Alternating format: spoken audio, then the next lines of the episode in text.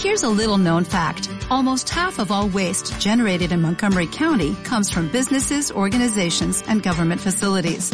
Reducing the amount of waste in your workplace will have a positive impact on our environment.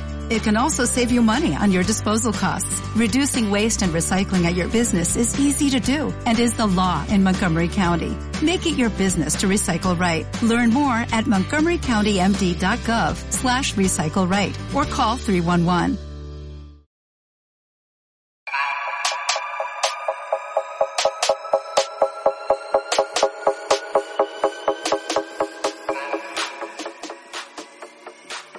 Esto es Estudiantes Conectados, el podcast de Daniela Koch, Rubén Garma, Ari González, Jessica Albornoz y Pedro Char. Cada semana, un episodio por compartir. ¿Por qué ser un estudiante conectado te puede identificar en esta cuarentena? Bienvenidos. Hola, ¿cómo están? Es un gusto y placer saludar a todos los estudiantes conectados. Gracias por conectarse en un episodio más. Estamos muy contentos de seguir sintonizándonos con ustedes desde nuestras casas. Hoy tenemos un programa muy especial. Bueno, les daré una pista. Empieza con digitalización y termina con empresas. Bueno, ustedes ya sabrán, pero antes que nada quiero saludar a Ari y a Rubén. Hola amigos, ¿cómo están? Hola Dani, muy bien, muchas gracias. Eh, ¿Y tú qué tal? ¿Cómo estás? Eh, pues antes que nada quería agradecerte por, por la invitación y por tomarnos en cuenta a mi compañero y a mí. Eh, sin más que decir, pues comencemos. Hola Dani, pues estamos muy bien. Espero que tú igual te encuentres muy bien. Este, es un placer que nos hayas vuelto a invitar de nuevo a este programa del podcast Estudiantes Conectados. La verdad, mucho gusto y pues estamos listos para comenzar. Amigos, me da mucho gusto que se encuentren bien. El día de hoy no nos podrán acompañar Jessica y Pedro. Sin embargo, les aseguro que les va a gustar. El día de hoy yo seré la moderadora y lanzaré preguntas aleatoriamente. Ari y Rubén las responderán y si alguna respuesta no queda clara, que dudo que eso suceda, lo responderemos hasta poder aclararla. Sin más por agregar, comenzamos. Para comenzar, entremos un poco en contexto y me gustaría que Rubén conteste esta pregunta. ¿De qué forma trabajan las empresas nacionales y locales digitalmente?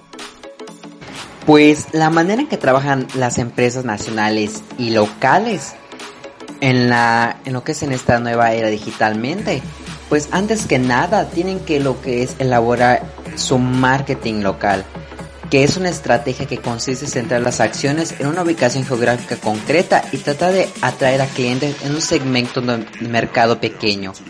Obviamente, un ejemplo que podemos decir de eso es de que pueden crearse canales en YouTube o crear sitios web donde puedan hacer publicidad de los productos o servicios que requieran promocionar a lo que es a los clientes que ellos necesitan tener y poder vender. Y pues obviamente una vez que ya hayan conseguido todo eso, pues ya pueden empezar a trabajar y así buscar de qué forma su negocio puede incrementar, obtener buenas ganancias. Y ante todo, la empresa tiene que ser muy responsable con las acciones que vaya a abarcar su negocio. Muy buena tu respuesta. Es muy interesante lo que dices respecto a la digitalización, porque ahora que no podamos salir de nuestro hogar, esas empresas se las han ingeniado para no perder clientes y trabajadores. Hablando de eso, la siguiente pregunta es para mi querida Ari.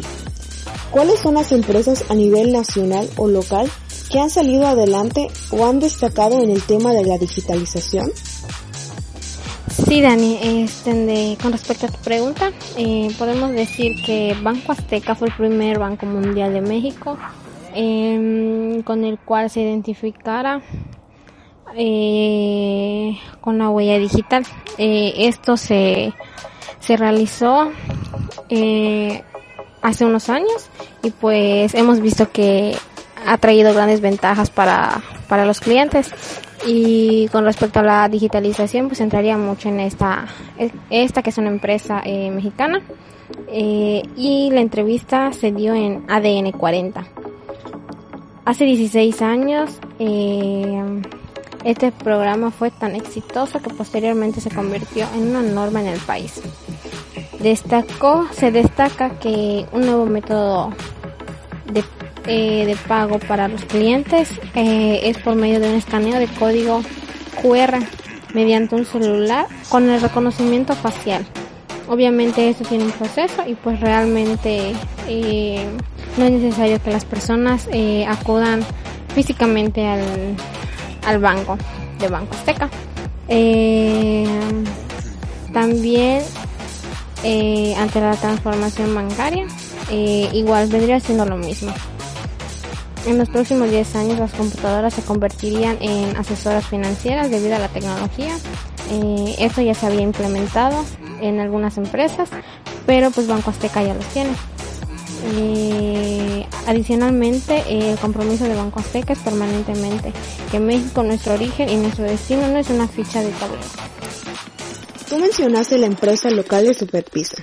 Rubén, ¿cómo se ha destacado esta empresa en términos de digitalización y cómo ha beneficiado en estos tiempos de contingencia?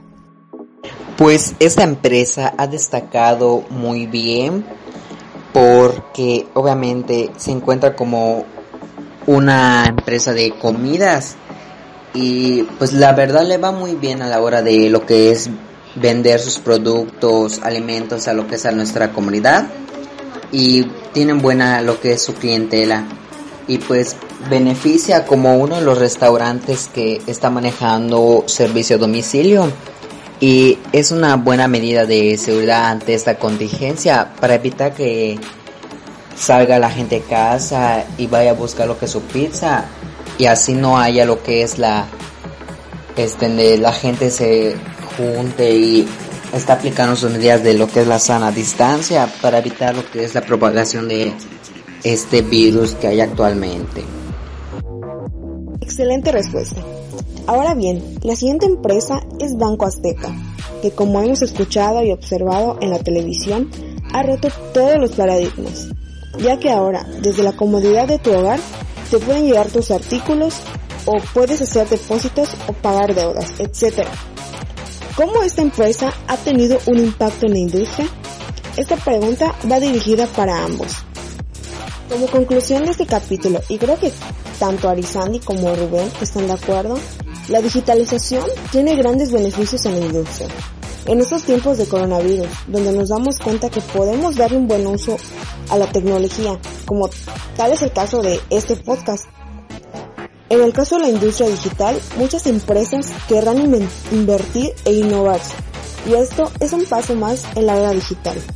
Con este tipo de estrategias, la globalización va avanzando y se generan más empleos. Es así como finaliza un capítulo más de tu podcast preferido, Estudiantes Conectados. Nos vemos la siguiente semana con otro nuevo capítulo. A nombre de todo el equipo, quédate en casa y pasa tiempo con tu familia. Y no olvides de sintonizarte con nosotros cada semana. Bye.